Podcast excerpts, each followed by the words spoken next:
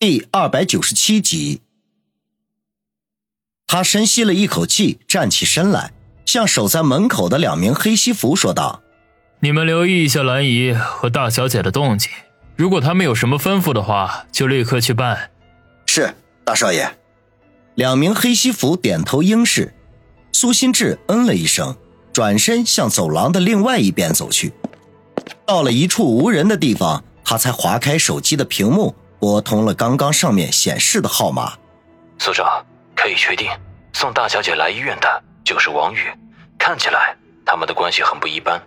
话筒里传来一个小心翼翼的声音，似乎随时随地都担心被人发现一般。好，我知道了。苏心志点了点头，眼中闪过一丝冷厉来。所长，要不要我去跟踪王宇？不行，王宇警惕性太高，身边还有人保护。你很容易就会被发现，先撤回来，等我进一步的安排。我明白了。苏新志挂断电话，眼睛渐渐的眯缝起来，小声的自语：“黄宇，怎么什么事情都有你的份儿啊？想管我苏家的事情，未免你也太自不量力了吧？哼，咱们走着瞧。”说完，他又拿起手机拨通了一组电话号码，接通之后，他淡淡的说道。我爸病重，恐怕坚持不了几天了。这件事情有必要让一些人知道。好，你知道怎么做，别让我失望。王宇睡得很踏实，家里的床令他很放松。一觉醒来，天已经大亮，耳边响起房间外母亲唠叨埋怨父亲的声音，当中还夹杂着王鑫煽风点火的笑声。王宇暖心的一笑，昨晚目睹了苏家亲人之间的冷漠和猜忌。回过头来，再看看自己家的温馨和谐，他不禁由衷的感觉到一阵幸福的感觉。他打了个哈欠，翻身想要再睡一会儿，就听见王鑫夸张的惊呼道：“啊，昨晚我哥回来了，我怎么不知道？是一个大懒虫，我叫他起床。哎呀，你小点声！你哥昨晚回来的时候都后半夜四点多了，你让他多睡一会儿吧，啊。”母亲陈兰芳立刻不高兴地说，还故意将声音压低了几分。王鑫哼了一声，酸溜溜地说道：“嗯，就知道心疼你宝贝儿子，一点也不管闺女的死活。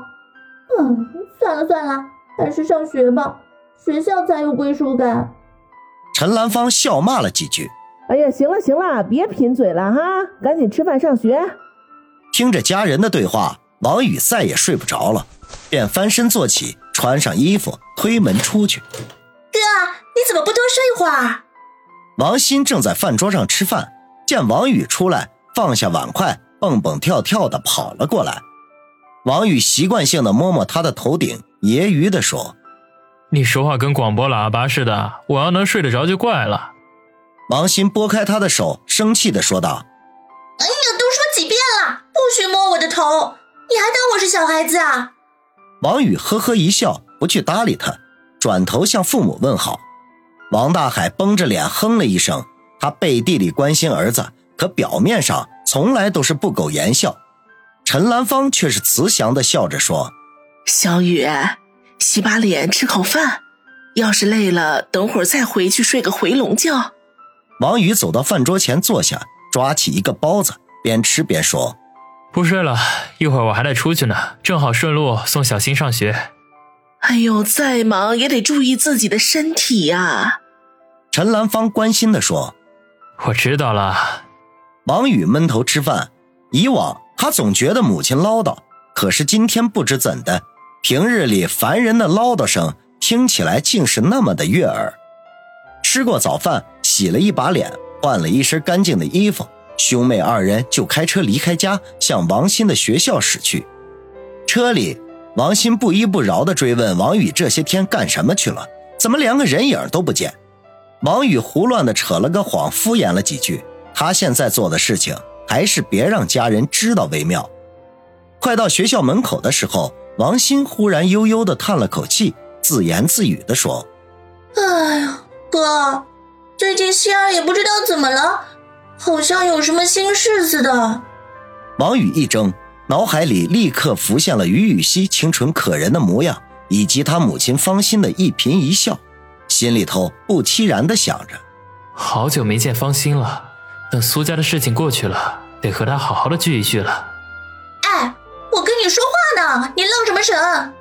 见王宇没理会自己，王鑫气鼓鼓的说道。王宇呵呵一笑，我以为你自言自语呢，没敢打岔。你说希儿怎么了？嗯，我要是知道还跟你磨叽什么？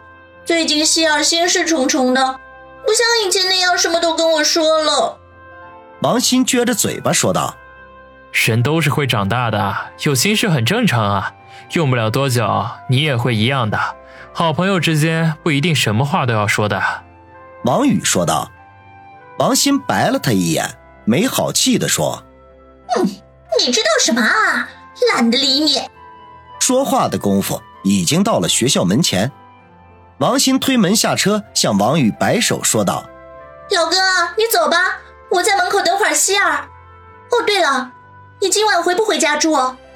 不一定，看情况吧。”王鑫迟疑了一下：“嗯，那算了，等你有空再说吧。我走啦。”说完，小跑的奔向学校大门口。王宇摇摇头，不知不觉的。这个顽皮的亲妹也已经长大了，也已经知道摸索别人的心事了。他发动车子，缓缓向前滑行。这时候，忽然看到前方走来一位清瘦的美少女，年纪十五六岁，和王鑫相仿。她穿着塑身的棉服，戴着白色收工的编织帽，棉服下摆露出包裹在蓝色牛仔裤里的细长双腿，看上去无比的纤细。冻得红扑扑的小脸。被编织帽衬托得更加清瘦，一双水汪汪的眼睛深深地陷进了眼窝里，本可以圆润可爱的下颌看上去尖尖的，整个形象有种我见犹怜的感觉。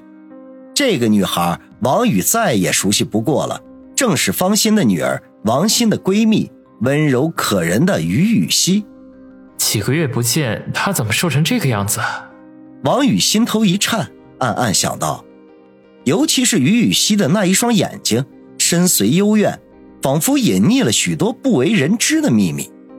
于雨溪没有留意到王宇的车，而是看到了站在校门口等候他的王鑫，带着淡淡忧伤的脸上，勉强的露出一丝微笑来，然后脚步加快向王鑫而去。